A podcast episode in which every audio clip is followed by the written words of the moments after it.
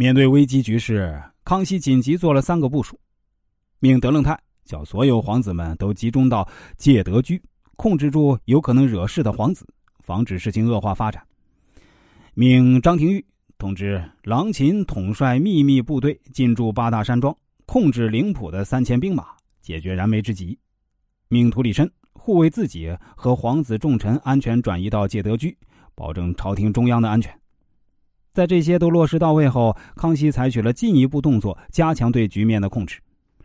封大阿哥、老三、老四、老八为亲王，让这几个有心夺嫡且希望最大的自觉离皇位更近了，停止太子的一切印信，把太子的权力封存起来，为废太子做准备，命大阿哥和老三总领军队，并和上书房重臣相互节制军事调度，稳定局面，控制军队。才是最关键。康熙召见大阿哥和老三进去奏对，在没有确定解除灵浦的三千兵马威胁之前，康熙神情凝重，一言不发。直到张廷玉进来递过一个肯定的眼神康熙才算松了一口气，局面得到了控制。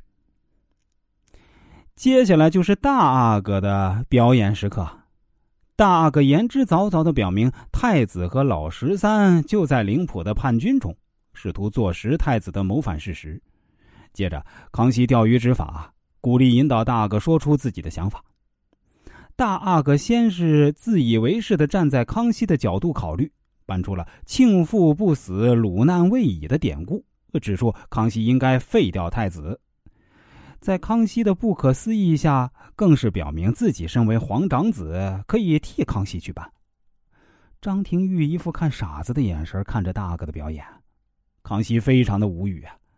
随后，德楞泰前来禀告，在野外找到了太子和老十三，狠狠的打了大阿哥的脸。太子在老十三的搀扶下前来见驾。当太子想进屋见康熙，结果遭到张五哥的阻拦，于是打了张五哥一个耳光，接着就唱了起来。电视剧中的唱词是这样的，这来源于戏曲《龙虎斗》。说的是北宋初年，太祖赵匡胤因奸臣蒙蔽，错杀了名将呼延寿，其子呼延赞得神明相助，学得一身本领，于是招兵买马，直逼御营，必欲鞭杀赵匡胤，不顾赵匡胤许下的高官厚禄，甚至是皇位，只想为父报仇。呼延赞两次唱道：“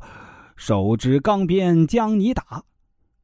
后半句“打死你这活王八”，那是编剧加上去的，可能是为了单纯的押韵。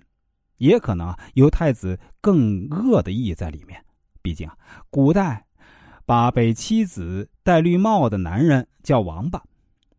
结合戏曲名啊，大概是怂了一辈子的太子，预料到自己的储君之位难保，神情恍惚之间，想和里屋的康熙来个龙虎斗，搬掰腕子，硬气一回，在众阿哥诧异深情目光之下进屋，结果帅不过三秒。见到康熙，就被打回了原形。